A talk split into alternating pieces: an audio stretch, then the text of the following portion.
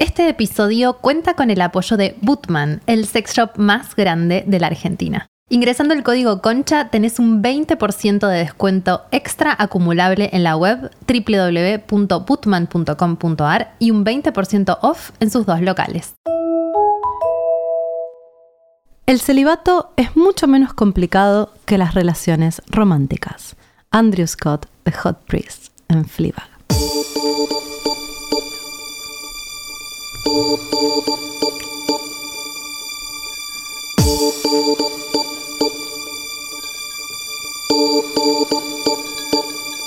lover's got no money, he's got his strong beliefs. My lover's got no power, he's got his strong beliefs. My lover's got no fame, he's got his strong beliefs. My lover's got no money, he's got his strong beliefs. One more and more, people just want more and more freedom and love. What he's looking for, one more and more, people just want more and more freedom and love. What he's looking for, freed from desire,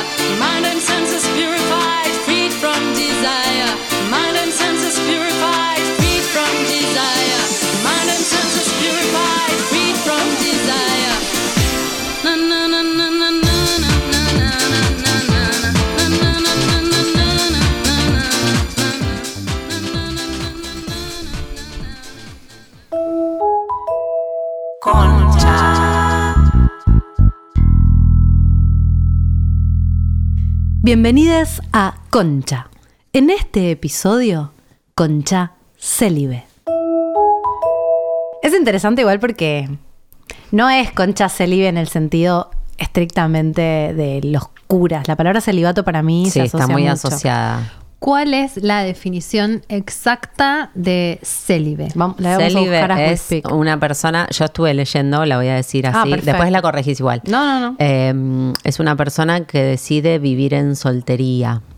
¿Eh? ¿En soltería? sí, no necesariamente es eh, que no tiene sexo. La, A la ver, definición, fíjate. la primera definición que sale en Google es persona que no se ha casado, especialmente el que ha formulado votos religiosos. Porque es verdad que en la antigüedad o te casabas o eras célibe. No había mucho en el medio, en la antigüedad, hasta hace Mm. no muchos años. Eh, Pero entonces, eh, quiere decir soltero. Sí. De hecho, Mm, decíamos. No tiene que ver con las relaciones sexuales. No. La RAE dice, dicho de una persona soltera, especialmente por haber hecho un voto de castidad. Nadie Exacto. entiende, nadie entiende. No es sabe. ser soltero, la palabra. Pero cuando entonces. decimos. Que ay, qué lindo que ser soltero. Ay, ponete ese tema, John, qué temor. Eh, igual la, la, lo que entendemos por célibe, por lo menos nosotras cuando decidimos hablar de este tema, tiene más que ver con la abstinencia de las relaciones sexuales. sí, ahí va. Eh. y el que no hace palmas más cornudo que yo. Palmas. Palmas. Es Palmas. carajo. este. Y ahora suena. El Rija. A manga larga. Conocí al amor, me fue como. Ya me cambió por otro chavo. Y me dice célibe. Las Muy optimista. Me quedo así. Soltero hasta la tumba. Toda la noche metaporra, metía la ah. La quiero de vacaciones no quiero que nadie llore. Pa, Muy pa, bueno. pa. Igual no era esta, pero esta es buena. Soltero hasta la tumba. Ay, qué lindo Bueno. que ser soltero era. Sí, era del, del Dipi. Entonces, es abstenerse de tener relaciones sexuales. par- Que eh, un poco lo que decíamos es, en otra época, ser soltero era bastante sinónimo de ser célibe. exacto. Pero hoy por hoy, Posta. Hoy por hoy básicamente es al revés. exacto. Seguramente Sí. tienen más sexo, lo- quizá los Sí. solteros que las personas que están casadas Yo hace creo mucho que tiempo. sí. Yo creo que sí. Eh, interesante. Y sí. Interesante. Digo, lo vamos a tratar hoy como eh, personas que están mucho tiempo eh, sin tener eh, relaciones sexuales, ya sea porque no tienen ganas y no porque son asexuales, porque ser asexual sería Claro. no Nos pasó. no, realmente no, nunca. No tengo sentir ganas. el deseo. No siento el Eso deseo, nunca. Digo, personas que por ahí lo sienten y de repente dejan de sentirlo y pasan largos momentos sin tener relaciones sexuales con otras personas o con otras personas y con ellas mismas. Personas que sienten el deseo pero deciden que es un buen momento para hacer un detox, detox sexual y de repente se autoimponen un celibato por un tiempo. Mm. Eh, personas que eh, quieren, pero no encuentran con quién y de repente la vida les impone un celibato eh, por un tiempo. Vamos a hablar un poco de todo eso. Porque nos, nos dicen que estamos todo el tiempo hablando de coger Sí, nosotras. Y sí. no es verdad. O sea, si ustedes. Poco sí, cierto es. Pero escúchame, los últimos episodios no hablamos Es de verdad. eso, hablamos de otras cosas. Si ustedes con lo que se quedan es con coger, es porque, bueno, hagan sus propias revisiones Por ahí necesitan darse unos tiempos de no coger para limpiarse un poco. sobre la proyección del deseo sexual sobre nosotras tres, ¿ok? Ah. Opa. Igual entiendo un poco, a mí me, me- me escribieron varias. Así que eh, vamos a hablar de no coger. De no coger. Y que todo el tiempo vamos a hablar de coger, obviamente. Pero es cierto que a mí, por- particularmente cuando me escriben diciéndome, che, ustedes es como que están al palo con que hay que coger. Y un poco sí, me, ¿En me lo han dicho. A mí la Como- gente no me escribe, yo me entero de cosas por ustedes. Además, tipo, no cogemos tanto, no, no estamos al Para palo nada. Pero hablamos mucho coger. de coger, de estar calientes. De, es- es- para mí es un poco cierto y hago un mea culpa porque creo que reproducimos algo que reproduce Mm. la sociedad que es como últimamente, al menos eh, en Argentina, como está, hay una hipersexualización que parece que en las pelis, ¿viste? Tenés que estar, tenés que estar caliente, En tenés que tener ganas de ¿Se coger puede- ¿Te todo puedo el tiempo. decir algo? Yo Sí. creo que no es así.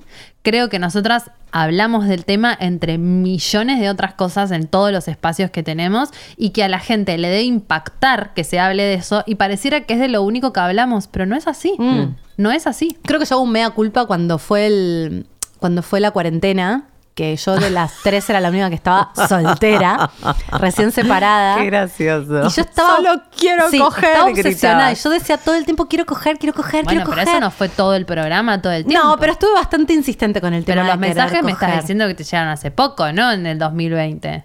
Sí, en- Durante todo el tiempo, pero espera. Igual hay algo de concha que está asociada a la sexual- al- al No, y sexo. a tener citas, a que todo el tiempo estamos preocupadas por si tenés citas, si coges, si no Mm. coges. Igual no digo que no hablemos de otras cosas, pero es verdad que siento que a veces yo Sí. al menos Hablamos me como un poco el personaje de, de- de- de la que quiere estar siempre caliente y la que quiere coger todo el tiempo. Y, Mm. y qué pasa con coger o no coger, esa tensión que hay.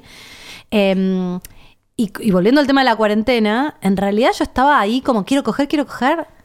No quería coger ni ahí. O sea, después entré en una celibato total que no tenía ganas ni de hacerme la paja. Entré realmente en un pozo de, de líbido. Mm. Em, De libido general. Sí. Porque también te- hay que, para mí, un poco desmitificar o distinguir que en realidad vos podés tener libido, pero no necesariamente eso tiene que ver con que quieras estar cogiendo. Por ahí la libido está activa, pero la estás poniendo o la estás direccionando en otro, en otro lado, ¿no?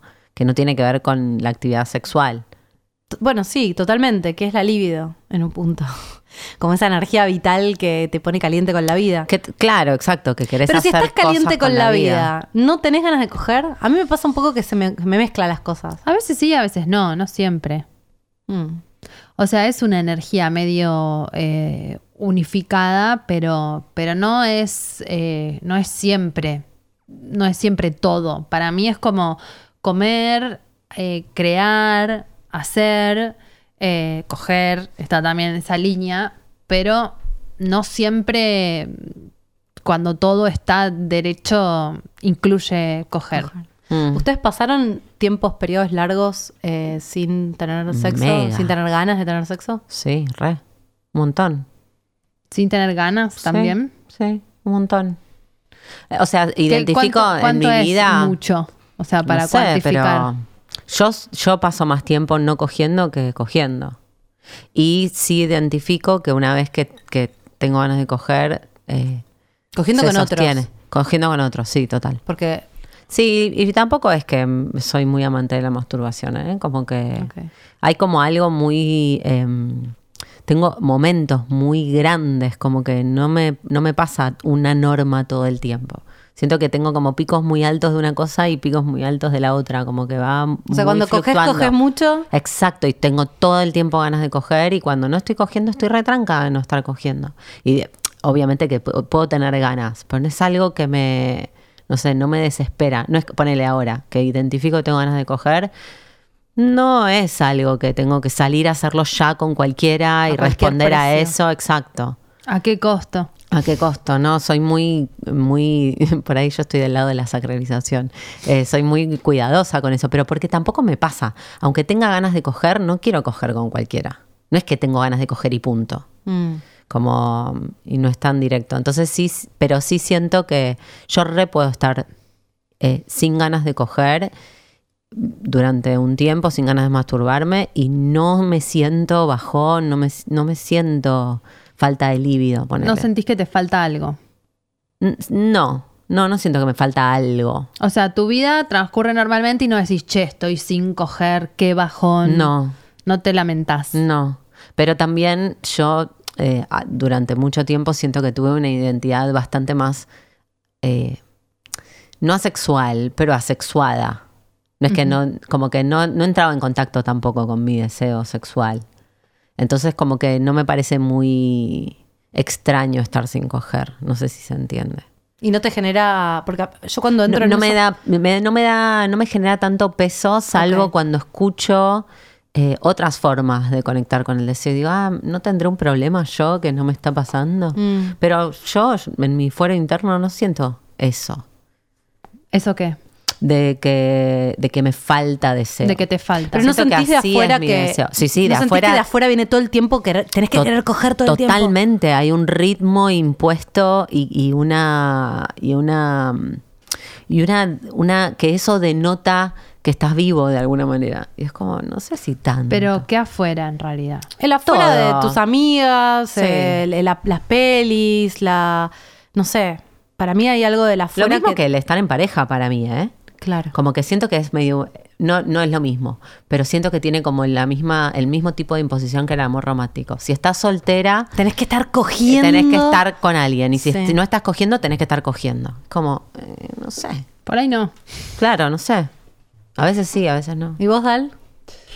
Yo, eh, no, por lo general tengo ganas de coger, ese Mm. es como mi estado normal. Eh, no siento que la sociedad me, me obligue a coger. No, no, no siento eso que dicen ustedes. Pero porque por ahí Porque estás, estás más alineada esa, con, claro. con la propuesta de la afuera. Pero no porque vos sea de la afuera, digo, porque vos Ojalá- estás más caliente. Ojalá la propuesta de la afuera sea Dalia, coge conmigo todo el día sin parar. ¿verdad? No, no está pasando, no, no es así. Eh, No, pero es como decir, eh, eh, no sentís que el afuera se te impone como tenés que estar en pareja porque estás en pareja. Claro. Ah, Es sí, eso. claro. Hace muchos años. Exacto. Entonces, por ahí eh, entró. Lo que, bueno, tiene, tiene muchas, muchas aristas, pero Sí. no, a mí lo que, lo que este, sí me pasa personalmente con el deseo es que eh, me importa mucho y, o sea, hablo de eso, pienso en eso, ocupa mucho espacio vital. Ahora no tanto porque lo traté en, en terapia. que si tenemos suerte, es mi gran psicóloga y amada psicóloga barra sexóloga Vivi, la vamos a poder entrevistar en un ratito. Eh, y entonces como que no hay problema con que eso ocupe mucho espacio, pero el problema es que eso le saque espacio a otras cosas, o sea, que así como puede ser el sexo, también entiendo que puede ser el trabajo o puede ser, no sé, cualquier otra cosa donde uno pueda poner esa energía libidinal.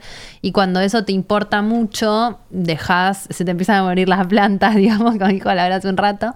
Entonces, eh, pero no porque lo hagas todo el tiempo, ¿no? no En mi caso no es de la ninfomanía, que es que me perjudicaba, o sea, ser ninfomana tiene más que ver con querer... eh, tener sexo a cualquier costo, incluso poniéndote en riesgo, en riesgo tu salud o tu integridad. Sí, que está muy lejos del deseo, me imagino. Es, Es como una es un- manía. claro, o sea, es un tipo Es de una deseo, deformación claro. del Es un tipo de deseo. Un adicción. extremo. Sí, exacto. sino como algo que me importaba mucho y, y me preocupaba mucho atender y, y desatendía otras cosas, pero también es mucho más fácil eh, poner el foco en algo Mm. random, o sea que el, el sexo en mi caso por cosas que han pasado en la historia de mi vida, pero supongo que a otras personas les pasa con otras cosas, para no atender Sí, eh, otros total. temas, ¿no? Entonces es muy fácil también distraerse con eso para no atender lo que hay que atender.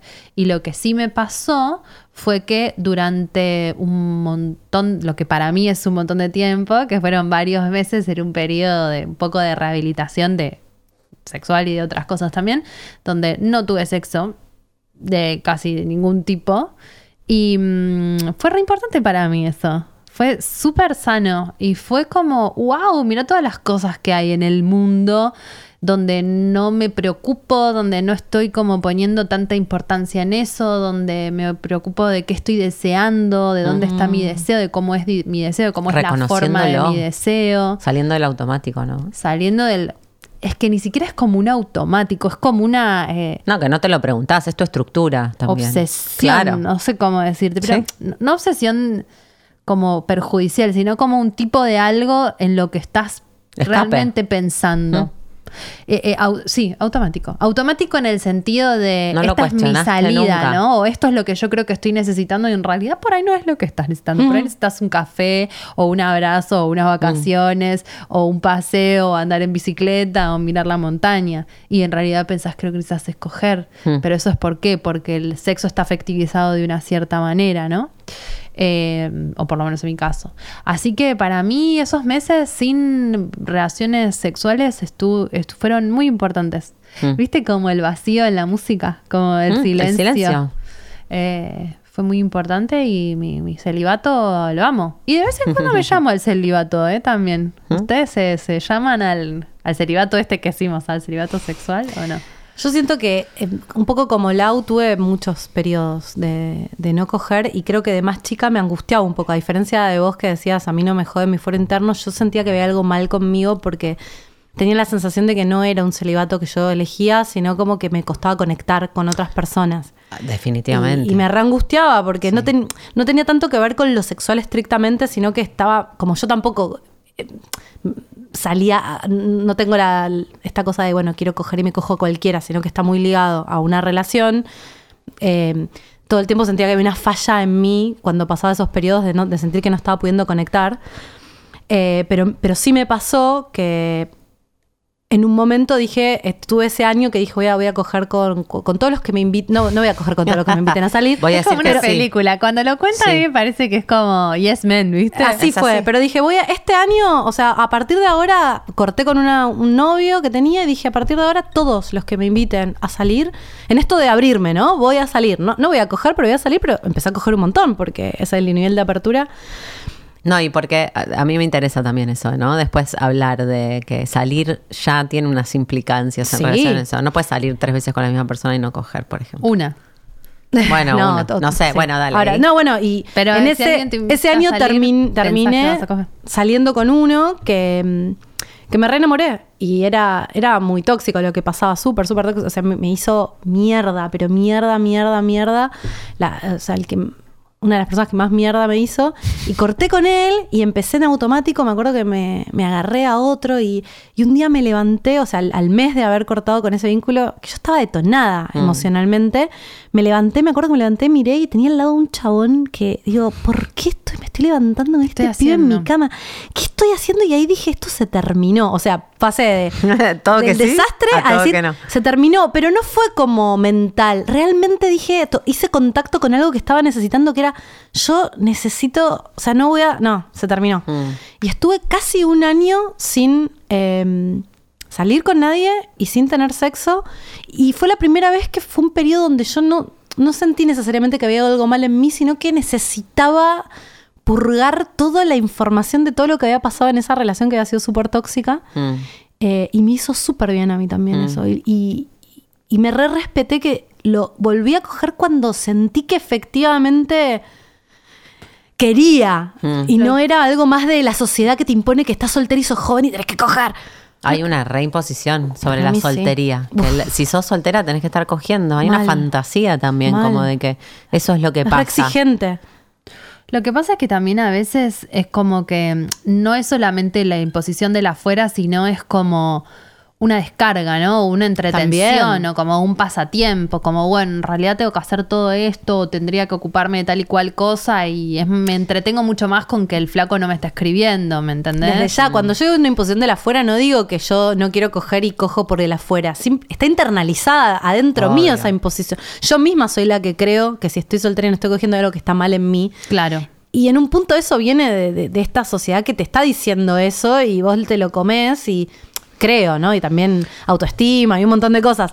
Pero, mm, eh, pero sí me parece que también lo que vos decís es cierto en el sentido de que muchas veces yo, yo registré un montón que cuando corté con esta relación retóxica yo estaba, estaba hecha mierda emocionalmente. Mi primera reacción fue seguir cogiendo con cualquiera para no tocar ese lugar. Eh, No aplicaría eh, un clavo saca otro clavo en este caso. Y mm, no, yo creo que no. Yo creo que no. Yo en mi caso, con, o sea, digo, para, para ir a, a mi respuesta, no es que yo no, no, no me pre- o sea, yo me repregunto cuando no tengo ganas de coger de qué se trata eso. Eh, y, y re creo que tiene que ver como con una... yo tengo más la tendencia a cerrarme cuando algo no funciona que abrirme y a ir a buscar afuera, ¿entendés? Entonces re creo que, que cuando no tengo ganas de coger no es que estoy re tranco y no pasa nada. Me re pregunto por qué no tengo ganas de coger, pero no voy a buscar eh, las respuestas en solamente estar cogiendo o no. Hmm. Creo que tiene más que ver con una dimensión más vincular en mi caso, como, como decías vos, ¿no? Como de que a mí me recuesta abrirme a otros. Eh, y ni hablar de, de querer coger con otros, como que... Y re necesito que pase algo para querer coger con otros. Entonces re identificó un...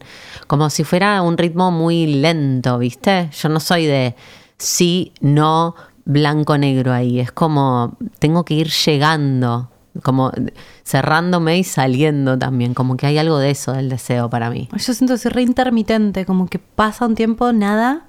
Claro, de pero- repente activo es ta ta ta ta ta ta, ta, y Pero, pero es un poco así para mí. Mm. O sea, es como hay momentos en los que no está pasando y hay momentos en los que está pasando y creo que hay que respetárselo también. Es como, pero, pero me parece que esos momentos en donde no está pasando uno puede sentir que es raro o que hay algo Sí, que está sí, mal, ¿ves? pero de Es pronto, obvio. bueno, no está pasando. O sea, es obvio que algún día vas a volver a coger ni idea, soltalo porque eh, tarde o temprano va, va a suceder. Mm. O sea, de alguna manera se va, va a florecer. Y, y también empezás a entrar en contacto de nuevo con eso cuando, cuando, Estás- cuando la soltás también. Porque Sí, cuando, re. cuando estás muy obsesionado con el monotema, ¿viste? Termina no pasando porque estás como. Soy incogible. No Bueno, sé, me como pasó. esa sensación. Sí. Esto que les es digo de, de la cuarentena, yo estaba mala. Ustedes me conocen que yo me pongo mala, me pongo mala, me pongo mala porque me pongo que odio a, Está el a la registro. vida. O sea, nosotros Hay hacemos blog, esas locuras de básicamente hay como 10 episodios en donde está el registro. Y estaba como obsesionada con que tenía que. Yo creía que yo tenía que están estar con alguien, Claro, nos sí, sí, estaba odiada, odiada. Y yo creía que tenía que estar. Que, que tenía. No, o sea, no me cabía en la cabeza que eso no estaba. Primero, y después con el tiempo me di cuenta que no sé si tenía tantas ganas de coger, es más lo que vos decías, Dal, que me parece que no estaba registrando que lo que tenía era un Pero, miedo tremendo. lo que estaba que tenía pasando, ganas de que alguien me abrace y tenía ganas que me, alguien me contenga y me dé unos besos y no era necesariamente que tenía ganas de Mm. coger. Y segundo, me di cuenta que cuando un poco me relajé y dije, bueno, ya fue. Sucedió cuando tenía que suceder. No, no lo podía El hada del garche. Sí, pero no solo por el hada del garche, por el hada de. No estaba para abrirme. Es- si uno puede. con- a mí me pasó al menos. Yo dije, uh, qué lástima que ese periodo que era tan valioso para entrar adentro, hacer contacto con otras cosas, conectar con conmigo, estaba todo el tiempo queriendo estar conectando afuera. Bueno, pero era muy era, Boluda, era era muy un montón lo que estaba Sí, pasando. Bueno, sí, sí. Hoy con el diario del lunes es más fácil, pero hay una cantidad de información ahí dando vueltas. de hecho, demasiado me ayudó a hacer el curso de Tantra, como Sí, que re. dije, eso me reayudó. Ah, bueno, yo lo que hice fue el curso de. va, el curso. Empecé a hacer burlesque para el número de una obra que al final nunca sucedió, pero no importa. Pero yo estaba como. Por más que vivía con mi marido, o sea, nos odiábamos, ¿no? No estábamos teniendo sexo porque estábamos ahí limpiando y cuidando a la piba y tratando de trabajar y de sobrevivir. Y había como una tensión sexual que no se estaba descargando. Y dije, bueno, ya que no se puede salir de acá, voy a hacer burlesque, que es súper sexual y sensual, y me voy a conectar con mi sensualidad acá, encerrada en mi escritorio, bailando. Entonces, como que también a veces eh, no se trata de coger, sino de ver por dónde más puede circular esa energía libidinal. Totalmente. Y también este, yo creo que mm, es muy loco esto que hablábamos antes de cuando uno tiene muchas ganas, o sea, como estaba como Jime, y dice, no puede ser. Yo tengo Mm. tantas ganas de coger y no puede ser tan difícil coger. Tan- justo estamos ahí en la pandemia. Pero cuando uno tiene muchas ganas y el afuera no responde, es como, ¿qué onda? O sea, ¿cómo es posible? Si yo tengo todas las ganas y, y estoy re predispuesta. Y para mí hay ahí un montón de información de como que no es solo que tengas ganas, ¿no? ¿Qué más hay? ¿Qué más se necesita en realidad para sintonizar con un otro? ¿Y qué, qué tipo? Porque yo me acuerdo cuando en, mi- en mis épocas, en otras épocas de soltería, que, que usé las aplicaciones y había una había un tipo de disponibilidad también, ¿no? Como que siento que para este episodio investigué un poco y me encontré con una filósofa eh, que creo que se llama Mariana Noé, espero no equivocarme, eh, que ella investiga sobre las emociones e hizo una experiencia investigando sobre el celibato. Se dio cuenta de que ella estaba eh, usando, después de, de romper una relación de mucho tiempo, había empezado a, a salir con gente nueva y estaba cogiendo como loca y se dio cuenta que no estaba conectada con eso que estaba haciendo y dijo, a ver, ¿qué onda? ¿Dónde está mi deseo real? Y decidió hacer como un proceso de celibato autoimpuesto eh, investigando qué, qué le pasaba. Y que empezó a salir con gente y se daba cuenta, digo, en esta experiencia de Tinder que yo tuve también sentí eso, como que había algo de una disponibilidad para conocer gente, pero tampoco esa disponibilidad era para cogerme a, a todos los que conocía o digo, ponerle que conocía a alguien y, y no en la primera, pero en la segunda cita uno ya espera la coreografía de Tinder, dice que la segunda cita tenés que estar cogiendo y yo no sentía esas ganas, como que y, y esta mina decía que en su investigación también empezó, cuando después del celibato autoimpuesto, que era extremo, que no podía salir con nadie, empezó a salir con gente y también se dio cuenta de que, de que no necesariamente estar dispuesta a conocer a alguien quiere decir estar dispuesta a entrar en esa intimidad con otro, ¿no? Como de, de necesariamente Mm. bueno, no con, no con todo el mundo también. No con todo el mundo o, o a qué ritmo, ¿no? Porque siento que también hay algo, digo, yo lo, lo resiento. En los momentos en los que no estoy ni saliendo con gente, después empezar a salir con gente, no es solamente empezar a salir con gente, es como si tuvieras que abrir todas las puertas de una, ¿viste? Como que no puedes ir reconociendo tu propio ritmo. hay Pero como para una mí eso es coreo ahí. algo mental social, porque Bueno, yo pienso está ahí. mucho que... El otro está ahí, es raro. Sí, pero yo eh, me tomo las cosas bastante de que puede haber un potencial amigo en cualquier lado o distintos tipos de vínculos en cualquier lugar y viceversa. También puedes llegar a coger con realmente cualquier persona si estás eh, dispuesto y abierto sexualmente. Eh, yo creo que cuando uno va con una actitud abierta a la vida puede sacar amigos y garches de cualquier lado. Es, es muy loco. De verdad con la... Ya fue todo. Con la microdosis a mí me pasó que mm, tengo una actitud mucho más de hongos eh, que fue inculcada por mis, por mis colegas en la tierra mexicana. Eh, yo sentí que, que eso me abrió, me predispuso a la vida con una actitud mucho más inocente. ¿No? Y me sorprendo mucho más cuando realmente no estoy esperando nada de nada y realmente puede pasar cualquier cosa. Y yo siento que cuando uno sale así, eh, este, de verdad permite que otras cosas le lleguen. Eso Sí. estoy de acuerdo, pero incluso, ¿qué pasa cuando salís con alguien y un poco te gusta la persona, pero, pero por ahí, No te lo querés coger. claro, Exacto. pero no sabes qué es, nada. porque aparte no es que por ahí no Eso te lo vas a querer coger nunca. Bueno, hoy, aquí, ahora, no Obvio. está pasando o está pasando esto hasta acá. Y también poder tener la libertad de decirle eso al otro. Yo ¿no? siento que no la tenemos tanto. Para mí, vos la tenés, pero no la ejerces. No, no, que la tenés seguro, pero uno, yo siento que entre, entre la poca, por lo menos por ahí es personal y no es una teoría cultural ni social, ¿no? Pero digo, como eh, lo, lo- lo poco invitados a habitar la singularidad y, y más la singularidad de, de- de las emociones y del deseo. Eh, te hace que no estés tan en contacto con qué te está- bueno, a mí me, me pasó hace poco que tuve esta oportunidad o esta, esta, eh, Cita. esta no, que, que sí, terminó siendo una cita, eh, pero que había una oportunidad de coger y yo me, me costó muchísimo identificar si yo tenía ganas o no tenía ganas. Me sentí muy eh, abrumada por esa, esa sensación de, de estar muy desconectada de la claridad de eso. Entonces siento que como por, por ahí es personal, pero siento como estoy desconectada, una vez que salgo con alguien, hay como algo que se autoimpone, yo me autoimpongo. eh, bueno, que, que, que por ahí termino cogiendo. De hecho, uno de los chabones que me cogí ahora este tiempo, eh, ahora identifico que no estaba para coger ese día. yo. Ah, vos. Sí. No, no, no, no estaba. Bueno, a mí me pasó, ¿se acuerdan con, con uno que salí eh, el año pasado? Que mm, tuve una primera cita y para mí la coreo es si, si, si le, le gustás a... Yo salgo, la verdad que de- de- con chabones. Y para mí la coreo es que si esa primera cita es obvio que pasa algo, tiene que terminar con un beso. En mi cabeza eso es así. Para mí cogiendo. No, claro, yo no. Que ustedes van a Yo citas sin nunca, coger. no, nunca cojo la primera cita, pero no por una cuestión moral, porque re- realmente mi cuerpo No me da para conocer a una Mira. persona y no. Yo lo he hecho. Pero, no, bueno, de viaje lo he hecho, no es que no, no puedo conocer a alguien y cogérmelo. Mm. Pero en general en citas es muy raro, me tengo que sentir cómoda y no me siento cómoda la primera vez que conozco a alguien en ponerme en pelotas, no me pasa. Pero para mí es muy importante como que siento que lo que cierra este compromiso de que nos gustamos es que nos demos un beso. y salí con este chabón Re pisciana, que yo no sabía si me gustaba tanto, tampoco lo tenía claro. Yo no sabía si le quería dar un beso.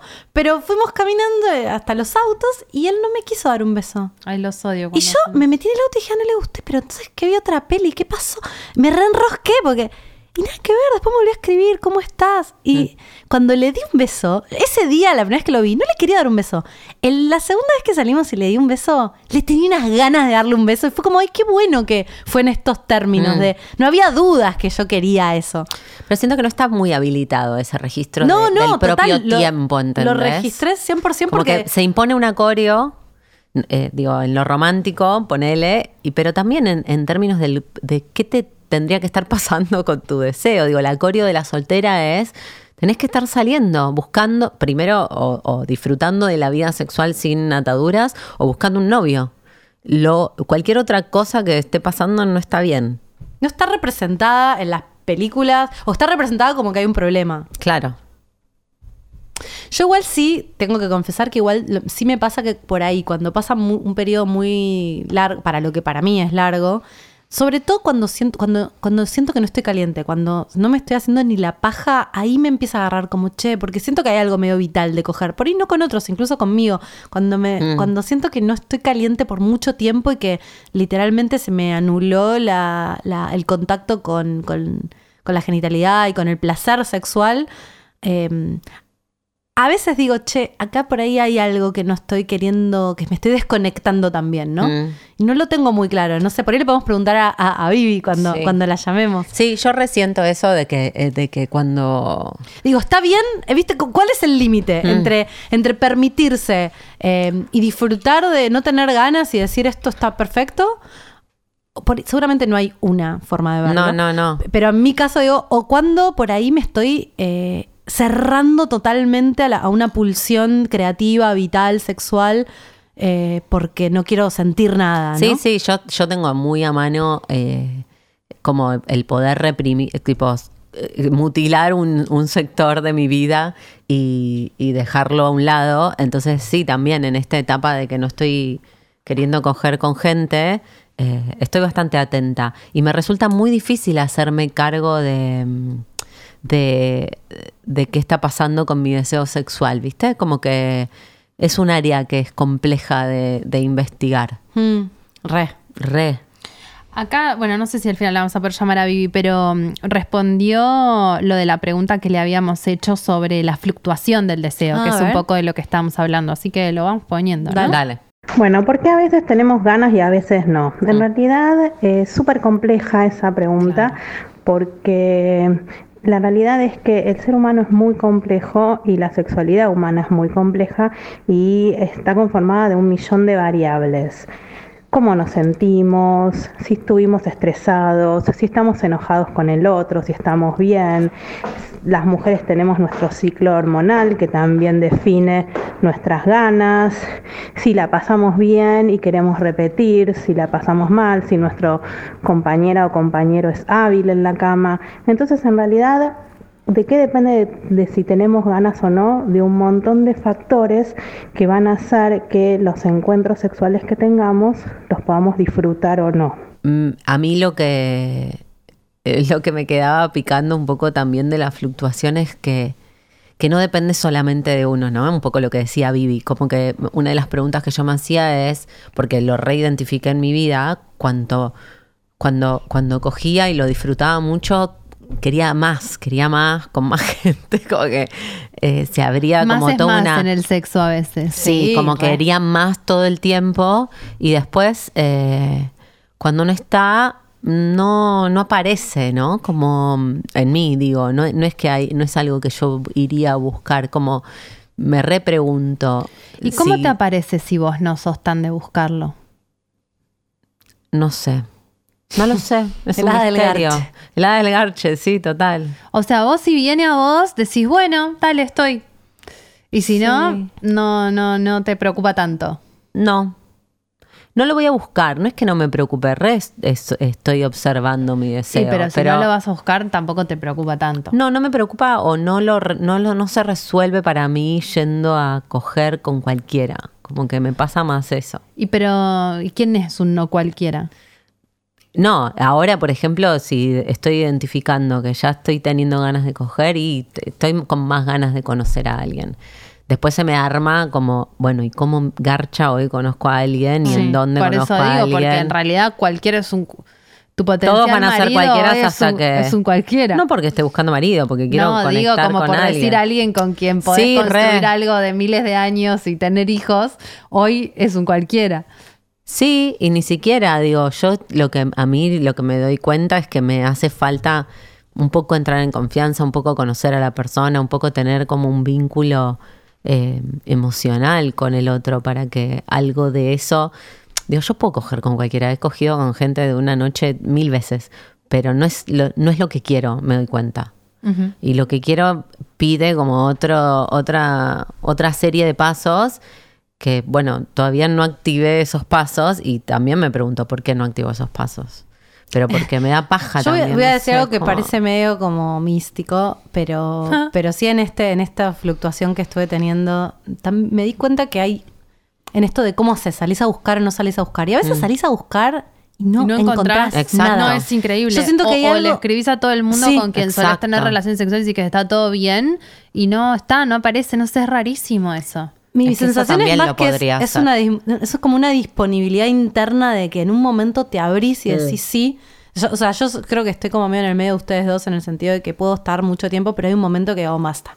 Mm. Basta, basta, basta. Y, hay, y no es que salgo tanto a buscar, pero hay algo que de mi disponibilidad que se activa y, Y pasa. y hay Y algo que pasa. Le hace un lugar a eso. No, y también como que me arriesgo también. Mm. ¿En qué sentido? De que cuando yo digo tengo ganas de coger y, y- y alguien me invita a salir y me arriesgo, no digo que tengo que coger sí o sí, pero como que digo, bueno, estoy para Pero esta. es que tener un, o sea, el, en el celibato, por decirlo de alguna manera, o en la no sexualidad, hay mucha intimidad con mismo. uno mismo, ¿no? Claro. O sea, cuando estás, estás con vos, no te estás exponiendo, estás reconstruyendo tus tiempos, nadie te está molestando. O sea, a, a mí cuando me vinculo con personas me no me molestan, pero me genera, ahora lo manejo mucho mejor, pero me genera una mini ansiedad que haya un otro Mm. Obvio. en mi mente. Re sí, Cuando no hay nadie, o sea, eh, me, me refiero a, a- relaciones que no son una relación estable, ¿no? Cuando, cuando, cuando es algo que te, te- te genera estas mariposas en la panza, que por un lado está bueno, por otro lado también te genera ansiedad y eso te... A veces es divertido y a veces te re perjudica, te desconcentra, te, te- sale un toque mal y te vas por la tangente.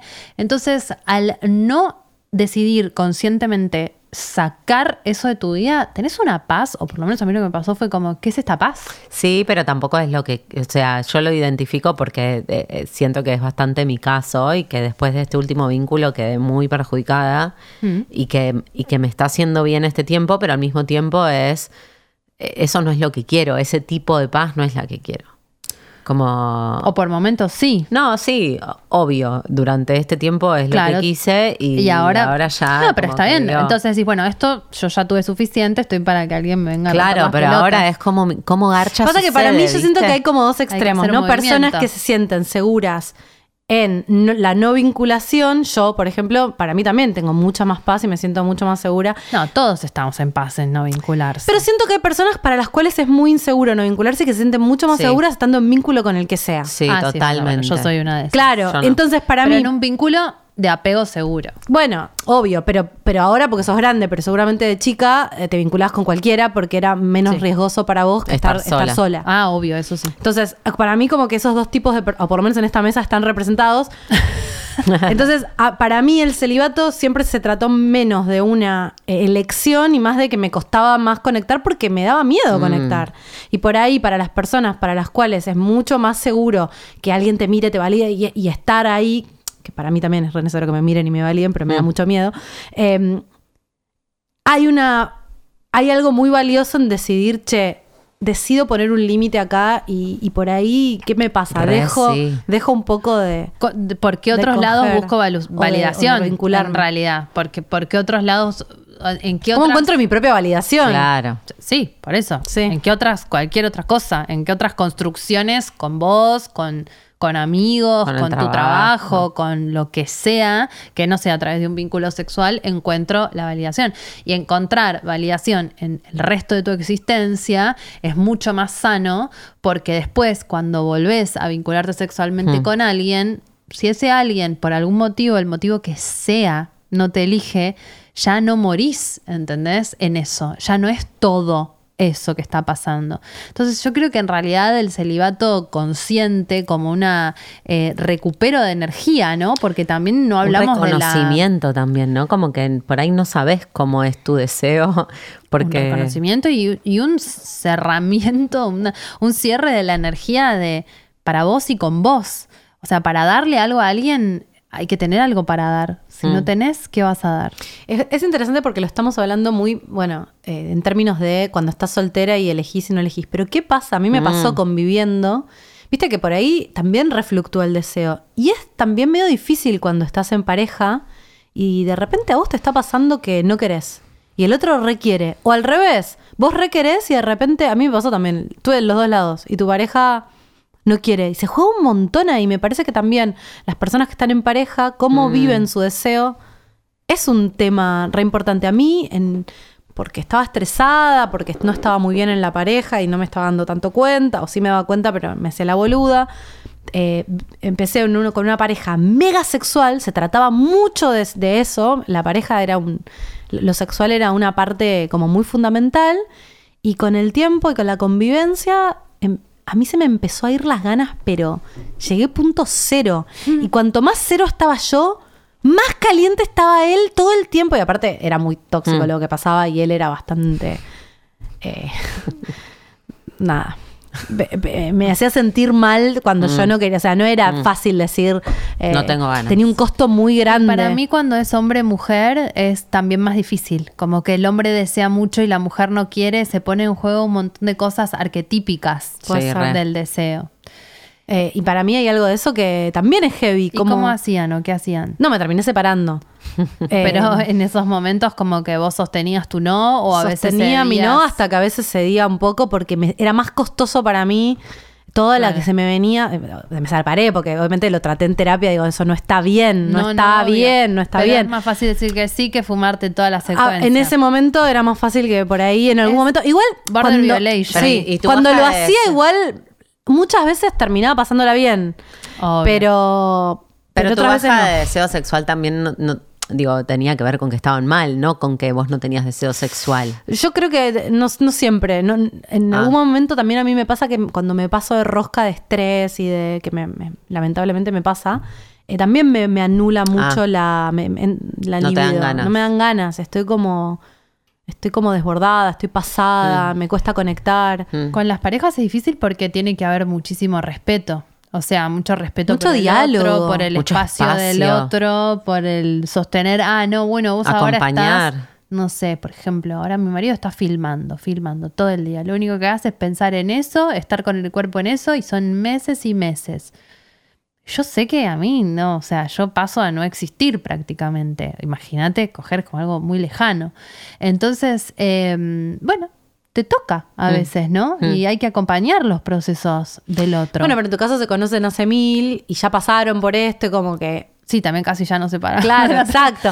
Pero, pero, Pero- ya lo como que fue un proceso donde se bancaron esa, ¿no? Como de decir, bueno. en un momento casi, casi no nos la bancamos. Lo que digo es, este, eh, sí, hay que comprender, hay que entrar en el proceso del otro y entender que el otro también no siempre está para satisfacer nuestras necesidades. Mm. Yo pienso que a veces lo que yo pensaba era, no estoy cogiendo, si yo no estoy cogiendo soltera, ¿no? Es porque no, no tengo autoestima, no me quiero, como que no estoy pudiendo, como Mm. que me, se me juega algo de eso. Y me pasa muchas veces, o me, o me pasó, que creo que en la pareja lo que pasa es que a veces se decodifica, no querer coger con el otro como no No me gusta. no, no, no, me- no gusta de, él. no gusto gusta de, mí. él o no gusta de mí o ya no me deseo, ya no me quiere y que por ahí viste que el deseo es más personal, no es que no te deseo, no estoy deseando. Pero ojo que no, ¿No? es solo con la pareja. El Total. otro día yo en Instagram puse como las excusas, ¿no? Porque me puse a hablar con alguien sobre las excusas y sobre que todo puede ser una excusa y nada puede ser una excusa en relación a ver a un otro.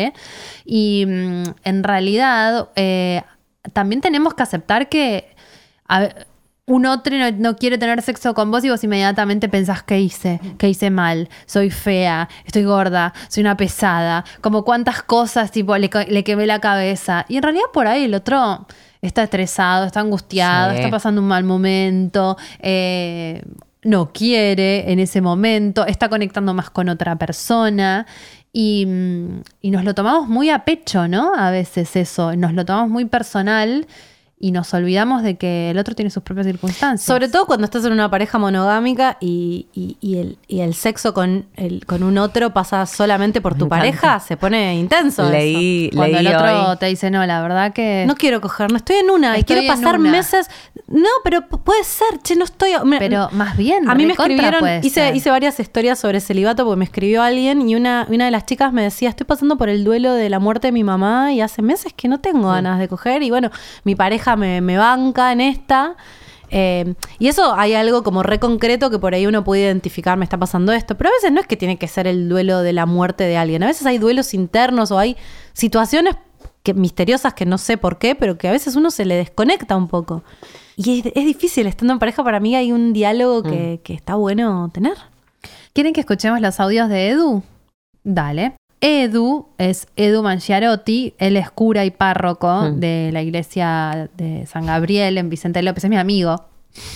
Tengo un amigo cura en esta sanación, obviamente, en esta sanación sexual, entre otras cosas, me hice amiga de cura. Más Fleabag no se consigue. Eh, hicimos un podcast también con Edu que se llama La Bruja y el Cura, así que si les gusta Edu también pueden pasar a escucharlo en ese podcast que es muy hermoso. Y ahora le consultamos para mm, hablar un poco sobre qué pasaba con la religión, con la espiritualidad y con, con el tema del celibato, ¿no? Y nos dijo lo siguiente. Cuando la iglesia pide celibato, en realidad hay que decir que es una cosa mucho más específica. Es la iglesia católica en Occidente y es para los obispos y los curas. Y después está lo que se llama la vida consagrada, los monjes, las monjas, que es un fenómeno, digamos, una realidad que también existe, pero eh, un poquito distinta eh, por, por distintos motivos. Eh, creo que si bien es cierto que por distintas cuestiones de contaminación cultural de una visión a veces más espiritualista, también en cómo se presentó el tema del celibato, eh, ha habido, no en lo que es el celibato en sí mismo, pero sí en modos de presentarlos, un cierto temor a la sexualidad o una mirada negativa. En realidad, en, eh, como es una experiencia que está desde el nacimiento del cristianismo, antes de que se institucionalizara, eh, el celibato se lo entiende más bien como una dedicación eh, de un modo muy peculiar y, que tiene que ver con un llamado muy personal, no como algo que se impone, porque a nadie se le impone, digamos, el, sacerdocio en este caso, eh, o el camino de la consagración, y que desde ese llamado se te invita a vivir, digamos, eh, este tipo de dedicación que, que, implica, sí, una renuncia, pero que sobre todo es otro modo de expresar la propia afectividad y la propia sexualidad. Por eso se habla mucho de generatividad en el celibato, de, de que es una manera también de, de, relacionarse, de vincularse y en ese sentido también de, de generar eh, de generar amor, de generar vida, simplemente que es distinto del más convencional. Me encanta lo que te quiero, Edu. Es reyente de Concha Podcast. Sí. Sí, y todos sus alumnos de la escuela y de, eh, bueno, de todo lo que hace ahí en la iglesia también. Qué bueno. Eh, no sé si era ese o el, o el anteúltimo, el, el audio, pero um, a mí me parece, como a mí me gustaba la idea de tener a, a, alguien religioso, pero porque el celibato para mí estaba muy, está muy asociado a ese mundo. Eh, de, de quién decide, leía hoy una nota que hablaba de celibato y decía, un cura decía que, que nadie se pregunta quién decide ser monógamo y por qué todos cuestionan quién decide ser célibe, como si hubiera algo de... Eh, como de la, de la, de la, de todos hacemos una renuncia cuando elegimos, ¿no? Como y, y, esa renuncia en realidad no es, un, es, un, es, es, decidir una forma de vivir determinada, en este caso es de determinada manera de vivir tu energía sexual.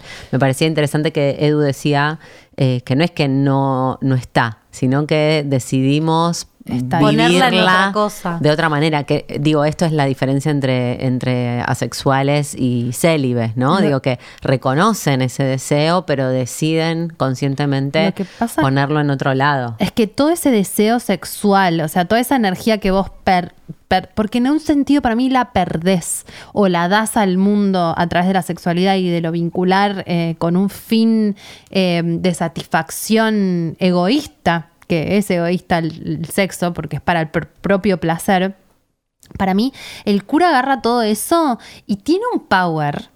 O sea, para mí el celibato tiene mucha potencia porque no descargar esa energía en vínculos eh, sexuales es, es, una sublimación total para de mí esa fuerza. No, no, es, no, no tanto. estoy de acuerdo. No Yo tampoco. Sí, sí, para mí para sí. Mí re. no. Para, para mí, tiene, sí. es así si vos tenés un nivel de conciencia de trabajar esa energía sexual a conciencia. O sea, si meditas muy frustrante días, también claro. el celibato. yo estoy hablando, no, estoy hablando como cuando sale bien, ¿no? Como en una cosa de, de, que vos haces el ejercicio, de que estás. Pero bueno, eh, eh, si te lo pones a, a, pensar en la práctica, claramente no. Como una cosa utópica. Y aparte, ¿cuántos curas efectivamente y no, respetan bueno, hay de, el celibato? Hay de todo, pero, pero entienden lo que quiero decir a nivel energético. Más allá del cura, imagínate como una figura de poder, de una figura de poder chamánica. Como digamos, alguien que no coge. Los budistas, tiene no importa toda si esa potencia no. para, para. Pero para mí los chamanes. Yo igual entiendo lo que decís, porque está esta idea para mí de que mm, hay algo que si, que, si sos muy espiritual, hay algo de ser sexual, como si estuvieran en las antípodas. Sí, exacto. Y yo eso es lo que a mí entiendo me... eso, creo que puede ser un camino, creo que puedes ganar mucho poder y creo que puedes sublimar la energía sexual en otra cosa, pero también creo, pensando en todo lo que estuve elaborando de Tantra, y creo que también la sexualidad consciente es un recamino de poder sí, y de espiritualidad. Obvio. Como que son pero dos, no dos es, formas. Pero sí. Y de hacer son bien. Casi, ¿no? casi las dos que formas se tocan, que se tocan. sí. O sea, reentiendo al que no queje nunca más y que quiere este, entregarse a Dios y a la divinidad, cualquiera sea la religión. Y reentiendo, o sea, yo, por ejemplo, yo siento que para mí la sexualidad es mi fuente de poder. O sea, si a mí me decís, bueno, yo, o sea, fantaseo, pero hice un ejercicio con, con Fab, va, el del árbol genealógico, y me dice, ¿cómo te ves de acá cuando seas vieja? O sea, cuando tengas 80 años. Y yo dije, uy, qué fuerte esta pregunta, me lo preguntó hace un montón. Y le digo, ¿sabes que me veo como medio monja? Y es re loco, porque nadie diría eso. Y en primera instancia yo no diría eso de mí, pero me dijo, lo primero que te venga. Y mmm, yo siento que ahora yo tengo mucha energía de la sexualidad, pero que en un momento lo voy a poder soltar y me voy a poder sublimar, ¿no? Como una especie de experiencia que uno va atravesando y que también después puede soltar. Y es un poco lo que hablábamos de Concha Vieja también un poco, ¿no? Mm. De cómo el deseo se va transformando a través del tiempo. Sí, que por ahí al contrario, hay personas que por ahí se ponen en viejas calientes. Claro. Me gusta. Es, pero se, tra- Yo se me veo más así. Se Me, transforma. acorda- me hizo acordar al, al- al libro de Mariana Enríquez, Nuestra parte de noche, donde el uno de los personajes, el personaje principal, Juan, eh, Ay, cuando amo. tiene que hacer algo, Mm, se coge a alguien porque toma alguien. energía Sí. del otro. Sí, re loco. Sí, Si estamos para me con Vivi. representa. sí, sí. llamémosla. Se llamará Viviana Wapniarski. Ella es psicóloga, sexóloga, este, y bueno, es una, es una genia. Ella tiene un centro ahora que se llama Consexuar, donde trabaja con distintos temas de sexualidad. Entonces, en realidad le mandamos un montón de audios para preguntarle un montón de cosas y dijimos, bueno, mejor la llama. Hola Dalia, Hola, Vivi. ¿Cómo estás? Estamos acá con las conchas. Bienvenida a Concha Podcast. Otra vez, porque ya estuviste. hola chicas, gracias por invitarme. ¿Cómo andan? Muy bien. Estamos acá con un tema que nos, nos, nos, nos, eh, No sabemos para dónde ir un poco, te digo. Sí, Nos sí. pasa de todo con esto. ¿Qué pasa con el deseo, Vivi? Como. Porque pareciera, veníamos hablando de que, de que sobre todo, de que, de que la sociedad impone un poco esta cosa de estar siempre caliente y siempre querer coger y que en De realidad... que eso es lo sano. Eso es lo sano, claro. Y que en realidad nos pasa mucho a todas, que por ahí eso no pasa, que hay momentos largos donde uno no tiene ganas. ¿Cuándo es, es normal? ¿Qué es normal? ¿Qué, qué pasa con eso? Bien, es re interesante el tema porque es el tema que venimos estudiando de hace un montón, tratando de entender el deseo y más el deseo femenino, porque el deseo femenino tiene además la característica de que ciclamos, porque el deseo tiene mucho que ver con una pata biológica y otra pata emocional, pero además tiene una pata social y cultural. Porque lo que ustedes decían, como que la sociedad nos impone que siempre tenemos que estar calientes. Y eso es re cultural, ¿no? Son todos los mandatos, sí, que los medios nos van diciendo como que cómo tenemos que vivir nuestra sexualidad. Y es mucha presión, pero no para las chicas nada más, ¿eh? Los hombres tienen una presión Claro, tremenda de tener que siempre querer, siempre tener erección, siempre querer penetrar. Y esto es una presión que es muy difícil de zafar. Entonces, cuando ustedes dicen, bueno, ¿por dónde va el deseo? En realidad tiene tantos, tantas, tantas variables a tener en cuenta que no hay nada que sea normal o anormal. Mm, Total. Totalmente personal. Yo siempre dice, digo que hay tantos, tantas sexualidades como personas existen. Sí.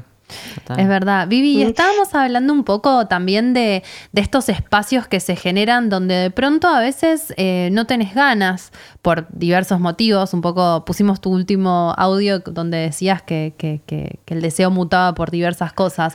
Pero ¿qué pasa cuando uno decide este esto, dejar de tener Abstenerse. abstenerse del, de la- del universo sexual para, no sé, ver qué le pasa, para ver qué otras cosas le gustan y qué pasa cuando vuelve después de eso. Como, ¿Qué pasa en este periodo de ayuno sexual, por decirle de alguna manera?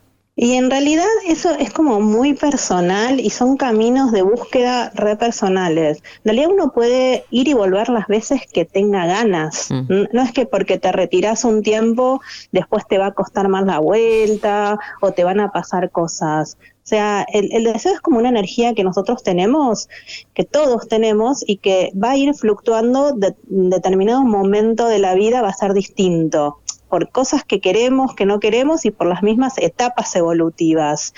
Y cuando queremos podemos decidir, che, me corro un poco, tengo ganas de otras cosas y siempre que uno vuelve va a volver con nuevas experiencias, porque todo lo que vamos viviendo nos va sumando.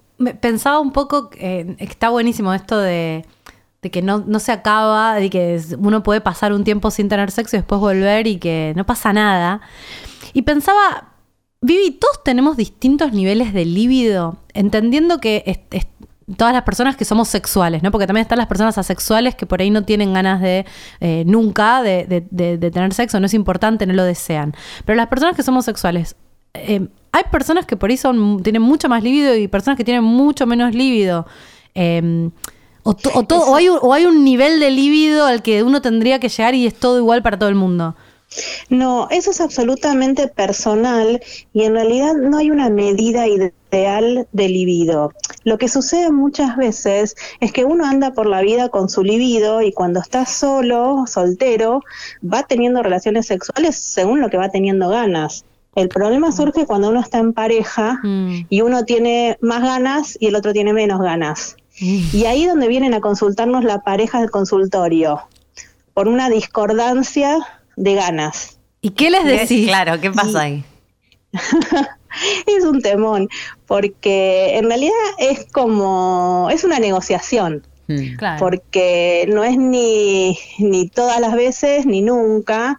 Hay que encontrar un punto donde la- los dos integrantes de la pareja se sientan cómodos y obviamente siempre lo que prima es el consentimiento. Pero lo que pasa muchas veces dentro de una pareja, que uno cree que no tiene ganas, pero en la medida que empieza a besarse, a acariciarse y empieza como ese contacto, empiezan a aparecer las ganas. Mm. ¿Por Entonces, qué pasa eso, Vivi? Es no tenemos que esperar. ¿Mm?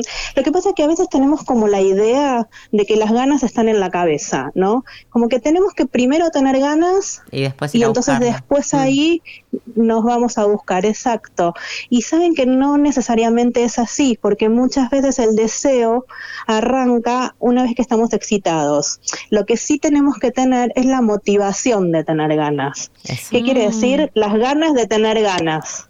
Es muy profundo eso, Vivi. ¿Cómo sería? Claro, es así. Vos, por ejemplo, cuando vos arrancás, muchas veces arrancás sin ganas, pero decís, che, creo que me voy a enganchar.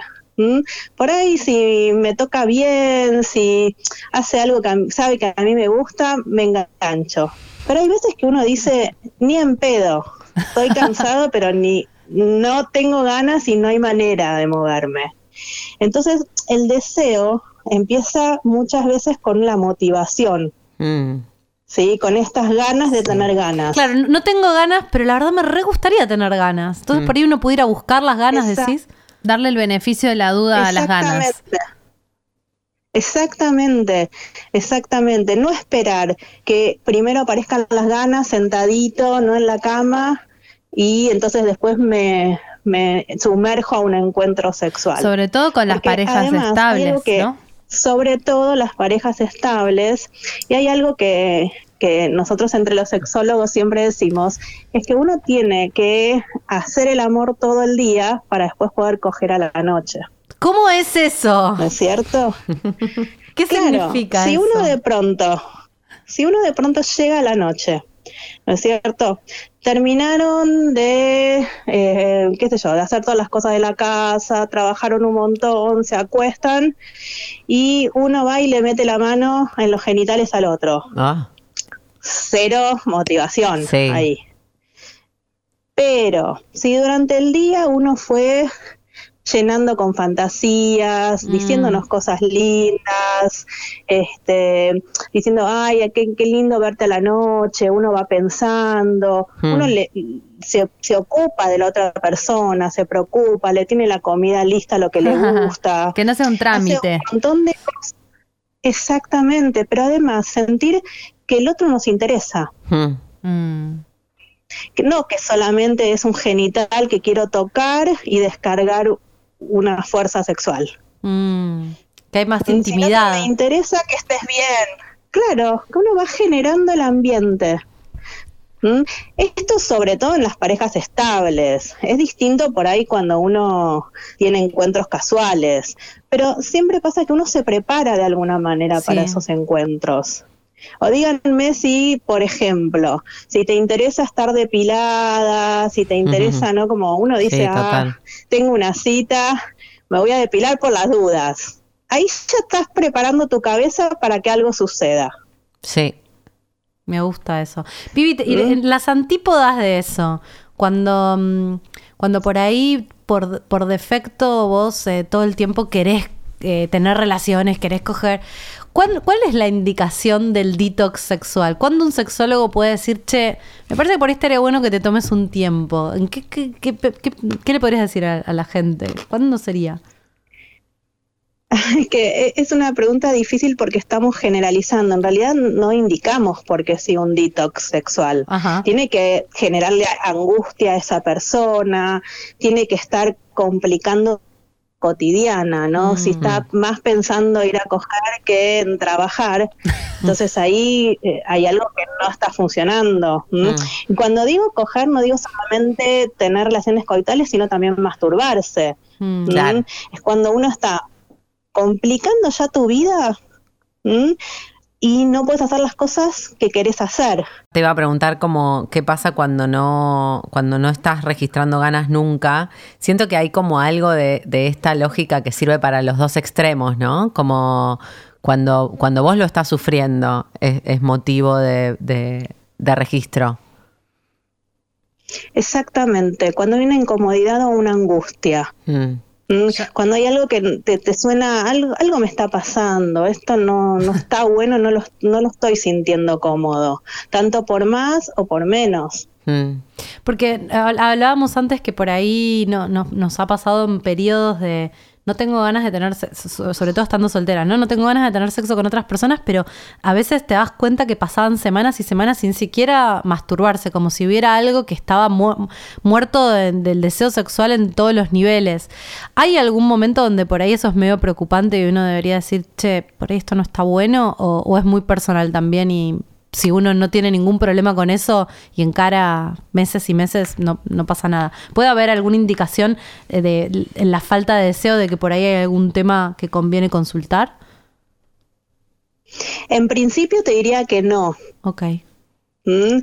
Ahora, después puede haber alguna algo más profundo que te esté pasando, que tengas que revisarlo en alguna terapia. Pero en principio no hay un problema por pasar largos tiempos sin tener sexo. Genial. ¿m? Ya sea actividad con otra persona o con uno mismo. Mm. Lo que pasa es que sí sabemos lo contrario, que si tenemos este, una buena sexualidad, donde la disfrutamos, donde tenemos placer, vamos a tener una mejor calidad de vida. Claro. ¿m? Pero no significa que, que por no tener por periodos ninguna actividad sexual, nuestra calidad de vida baje. Sí, ¿Mm? sí. ¿Se entiende? Sí, Sí, si te sí, provees de, si te ocupás y te provees de situaciones de placer, quizás eh, tu calidad de vida no se vea damnificada porque no estás teniendo sexo. Claro, pero, seri- pero funcionaría al contrario si nos presionamos a Mm. tener que tener sexo como si fuese una obligación. Exacto. Mm. Sí, de pronto terminas ten- teniendo sexo con cualquier pelotuda y sí te perjudica la calidad. Como Siempre. quizás estar sa- eh, lo, lo más saludable o lo más deseable es estar en contacto con, con lo que verdaderamente te da placer. Exacto. Mm. Eso va a ser la vía de la mejor calidad de vida. Si nosotros fomentamos espacios de placer, vamos a disfrutar de la vida y vamos a estar bien. O sea, y los espacios de placer son un montón. No pasa solamente por la sexualidad. Por eso ustedes hablábamos antes de lo cultural, ¿no? De que a veces parece que sí o sí tenemos que tener sexo para ser felices, ¿no? Mm. O sea, esto- todos los mensajes que, que vamos escuchando Sí. socialmente y en esta época puntual y en Occidente. Este, y la verdad es que hay personas que tienen un montón de recursos diferentes para generarse placer. ¿Y por qué tendrían que obligarse a tener sexualidad? Yo a veces me encuentro en el consultorio con personas que me dicen, nunca me masturbé. Mm. ¿Y esto es un problema para vos? No. Pero ahora tengo ganas. Bueno, dale, veamos a ver qué podemos hacer ahora. Vivi, en la investigación previa eh, nos cruzábamos como con esta idea de que culturalmente hoy hay como muy, muy está muy ex- está extremada eh, o una sacralización o una banalización ¿no? de la situación sexual. Digo, en esto de eh, que, lo que más traíamos recién es más la banalización, ¿no? De que tener sexo es algo que, que deberías estar haciendo y hay que hacerlo y es, algo- es como ir al gimnasio, ¿no? Como que tenés que tener ese check en tu vida. Pero también hay, ¿no? Un lugar, lo pienso más en mí, yo me identifico más con el lado de la sacralización, de que tener sexo debería ser este espacio eh, súper eh, importante y sensible y conectado y... Y ayer hablaba con una amiga que se acaba de casar y me dice, a veces el sexo es un masaje, a veces el sexo es un, no sé, como que me abría como un montón de formas. ¿Qué, qué pensás de eso? Me encanta lo que decís. Primero te voy a decir una cosa y es que cuando nosotros le ponemos la palabra debería, Mm. ahí ya no funciona. Ok. ¿Mm? Entonces el debería es un, es un mandato, ¿sí? es una obligación que nos estamos construyendo. Mm, Entonces, corramos el debería. ¿m? Y coincido con tu amiga. ¿sí? que cuando hablamos de sexualidad no es tener coito. La sexualidad es tan, pero tan amplia que podemos tener una mirada profunda y eso se puede, trans- se puede transformar en un hermoso encuentro re íntimo sexual. O podemos abrazarnos a la noche y estar abrazados y no tener un- una penetración. Sí, la sexualidad implica un montón de cosas, masajes, un baño compartido, este, qué sé yo, unas caricias, besos. eh, hay tan, es tan amplio el mundo de la sexualidad que la banalizamos cuando la, la reducimos solamente a un coito. Y Exacto. muchas parejas a veces no quieren arrancar porque no tienen ganas de todo el encuentro sexual, ¿no? Toda la energía que requiere, ¿no? De, de- de tener un encuentro sexual con coito, orgasmo.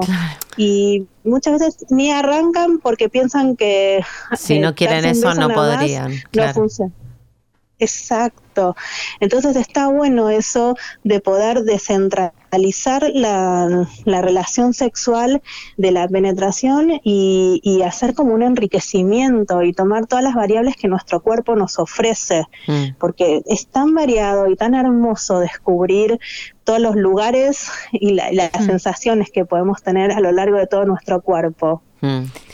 Vivi, y tengo una, una pregunta más. O sea, ¿cómo repercute el deseo sexual una vez satisfecho? ¿Viste? Porque nos estábamos debatiendo como que a veces coger te da más ganas de coger y a, y a veces decís no, estoy. O sea, ¿cómo, cómo, ¿cómo funciona que a veces te da más ganas y a veces te, te cierra? O depende de cómo te va.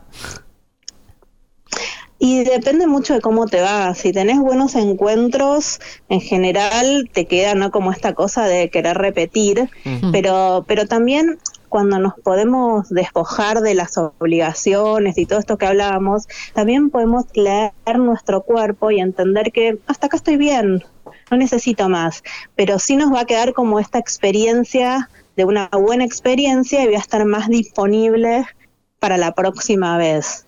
Pero nosotros tenemos que registrar nuestro cuerpo, aprender de las señales que nuestro cuerpo nos va ofreciendo para saber cuándo queremos seguir y cuándo estamos bien, estamos satisfechos. Y esto no, no hay una medida tampoco. Mm, Esto es que cada uno se aprenda a escuchar a sí mismo. Vivi, eh, en esto de que uno por ahí tiene muchas ganas, después no tiene ninguna gana, en algún momento surgió esta- este tema de... Tengo, tengo, uno, tengo un par de amigas que, que hace por ahí muchísimos años que están en parejas y de repente el otro día me dijeron, eh, estoy asexual. Eh, y, también preparando el episodio... en- Entendimos que la asexualidad no es lo mismo que el celibato o que una falta temporal de libido. ¿Cuál es la diferencia con una persona sexual o una persona que tiene baja libido momentáneamente? Mira, el asexual no le interesa y no le genera angustia eso.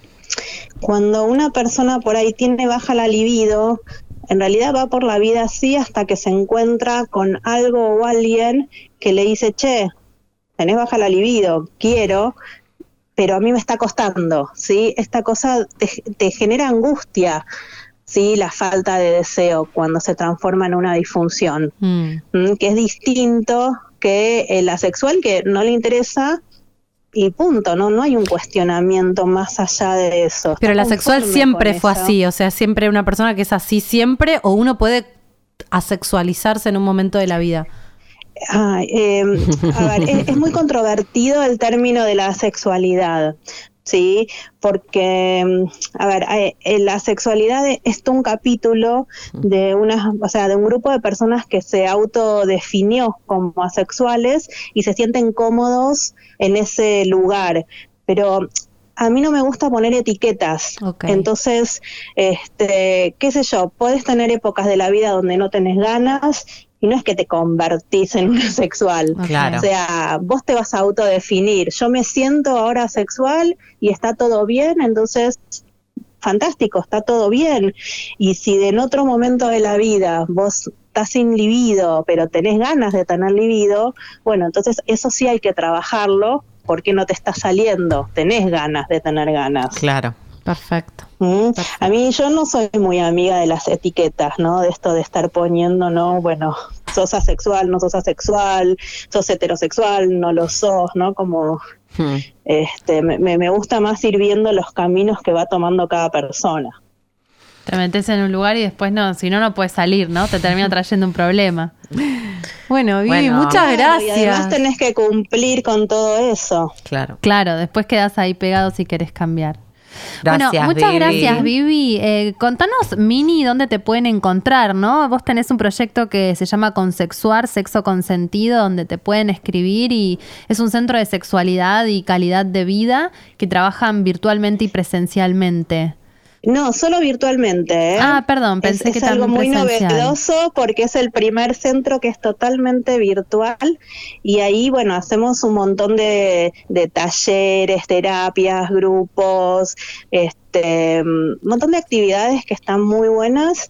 Así que gracias por, por nombrarlo, chicas, este, y están todos invitados el que quiera consultar, que puede ser por alguna disfunción o puede ser alguna duda o trabajar enriquecimiento o lo ¿Y que tengan ganas. dónde los Estamos encuentran? de info arroba consexuar.net, este es el mail para pedir turnos y si no tenemos el Instagram que es consexuar. Perfecto. Vamos a ponerlo en la descripción de- Sí. del programa para que toda la gente que. del programa, de este episodio, para que toda la gente que, que quiera buscarlo lo encuentre. Mil gracias, Vivi. Gracias, Vivi. Gracias, Vivi. Bueno, gracias y la verdad que un placer. Estos son los espacios de placer que uno se tiene que seguir buscando. Totalmente. Exactamente. Gracias, Vivi. Un beso. Un beso, Chao. chao.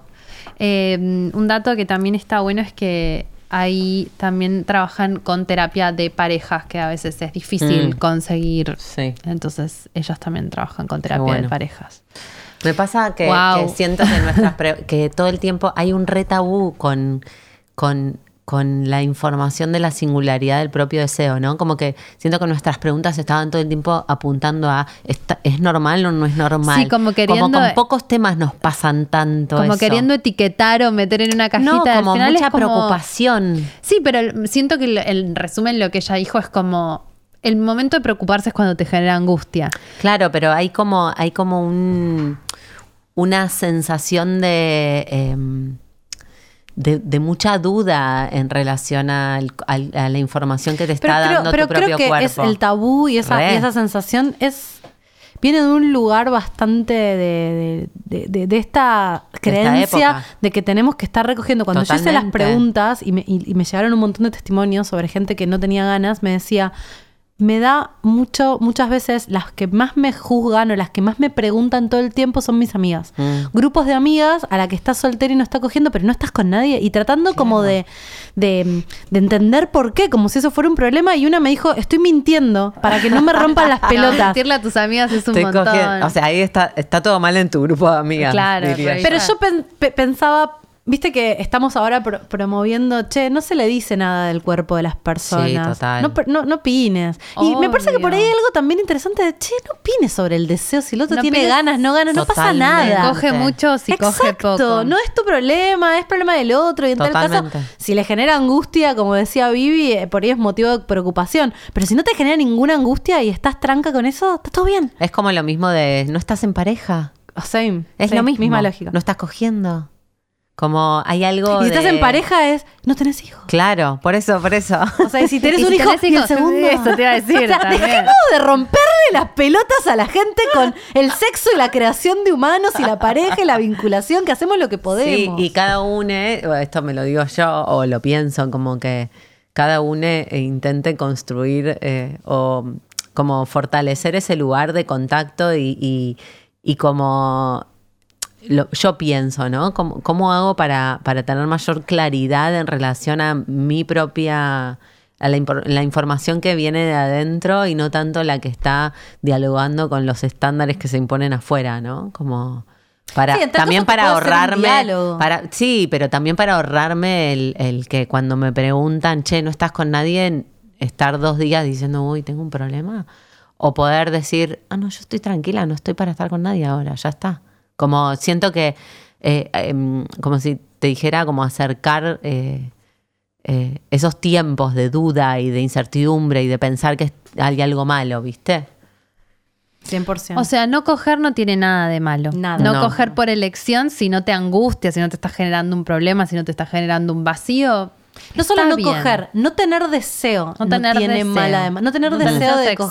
coger. No, no tiene nada de malo. Mm. Es perfectamente, entre mil comillas, normal Saludable. y no pasa nada. Por ahí lo que sí hay que observar, que es otra cosa que hablábamos cuando antes de venir a grabar, es cuando es un síntoma de algo, ¿no? Cuando tenés o mucha ansiedad o estás, no sé, sin comer, sin este, sin ganas de trabajar, sin ganas de salir de la cama, y entre todas esas cosas no tenés ganas de coger, bueno, es un síntoma por ahí de un cuadro Más que grande. tiene más que ver Y con diría otras lo mismo del otro lado. Si estás cogiendo como una maniática, trabajando como una maniática. haciendo todo. Haciendo como todo como una maniática y sin- por ahí. Lo más probable es que antes de estar eh, este, tirada en la cama, sin ganas de hacer nada, Claro. hayas estado trabajando Claro. como una maniática, Claro. cogiendo como una Como que-. Bueno, pero es lindo pensar también el, el sexo como una como un síntoma que uno puede observar en términos de qué te pasa con eso y registrar si no te estás pasando de rosca para, el un lado para el otro. re- Sí. el síntoma. El sexo es re síntoma de cosas, Sí. pero por- porque carga con la esto con la La energía libi- libidinal, Sí. que es la energía vital. Sí. Es este no puedes coger si no estás bien, ¿no? Si no te sentís seguro, si, Si no querés estás vivir. Bueno, al contrario, también puedes coger como una adicción y que sea una descarga y estar re desconectado. Sí, lo- a lo que me refiero es eh, disfrutar, Ah, ¿no? sí, De- hacerlo como- no sí. podés estar en conexión con eso que está pasando porque a veces lo haces y te, te termina generando un montón de angustia o te Al termina final es generando placer, problemas. ¿viste? La No es búsqueda del es placer. el placer. Es verdad. Y que el- a veces ¿sabes? se obtiene a través Sí. del sexo y a veces no. Eso es. El, el placer no viene solo para mí de lo del sexo. Para mí está bueno que en tu vida haya placer, pero no necesariamente Ay, tiene que venir de la mano de un orgasmo. Pero es un poco lo que decía Lau, ni me acuerdo ya cuál de los 800 mil episodios de Concha, pero decía Lau como, a veces eh, no necesito, creo que necesito coger, pero en realidad lo que necesito, ah, no lo decías vos, necesito un abrazo. Ah, sí. o, o vos decías otra cosa como de, creo que lo que necesito es coger, pero en realidad necesito mm, compartir otra cosa, Sí. eh, porque lo que nos enseñan es que eh, el placer se obtiene a través de la sexualidad. Y, Y- a veces y- es un abrazo de un amigo, tirarte con un amigo a Es que mirar una película comiendo pochoclos. Eso decíamos hoy con Jimé. No, Intimidad. La, la posibilidad de intimidad y de contacto físico, que es algo que todos necesitamos y que a todos nos da placer porque somos humanos, está muy circunscripto al, al espacio del sexo. Entonces, desde ahí también el sexo empieza a cargar con cosas que quizás no le corresponden. Y que a veces por ahí te da, te da angustia no estar teniendo sexo, pero en realidad no es no tener sexo. Lo que te por ahí te está dando angustia es que no estás teniendo contacto. El abrazo de un amigo, una al caricia. pijama, hacete un pijama party con tus amigas en vez de ir a cogerte un boludo, ¿entendés? Como que hay otras cosas Sí. que, que podés satisfacer antes de, de coger. Yo creo que Date el, un masaje. el Sí. descubrimiento es hacerte una rica comida, como ver qué otras cosas pueden ser las que no estás satisfaciendo, que no tienen que ver este, en realidad con la sexualidad. O también, como dice Lau, cuando lo estás haciendo sin parar y no estás sintiéndote satisfecha o satisfecho, ahí también hay un montón de Mm, información. sí. Cuando nada te satisface es porque estás necesitando satisfacer otra cosa. Mm.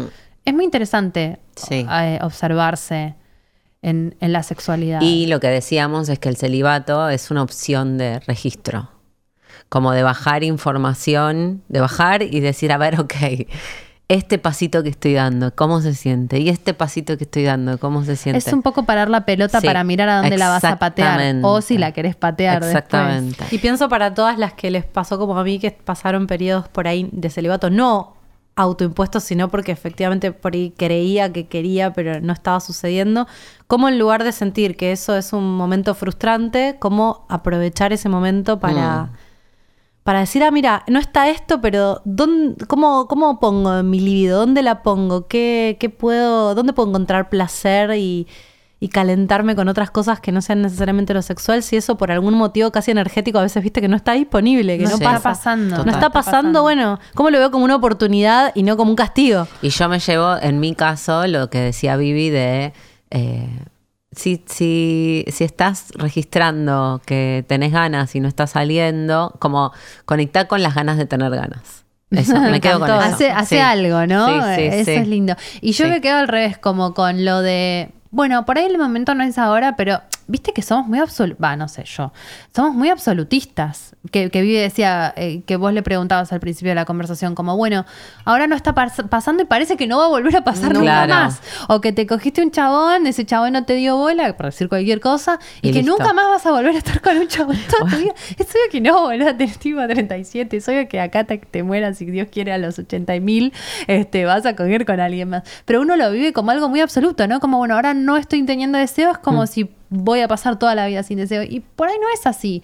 Y, mm, y lo que a mí me pasa, por lo menos con el deseo, es como, de verdad, cuando vuelve, es como, de pronto de pronto está pasando. O sea, de pronto estás en esa situación y no sabes bien cómo sucedió, pero de pronto está pasando. Entonces, también es confiar un poco en el flujo de la vida de que, de que cuando vos estés disponible, el afuera va a responder a eso. ¿Sabes qué pienso? Es un poco como los bastos en el tarot, que es la Re. energía sexual creativa. El basto eh, de, de los cuatro palos del tarot es, es, es una rama que sacás de un árbol y es la única que no está hecha por el hombre.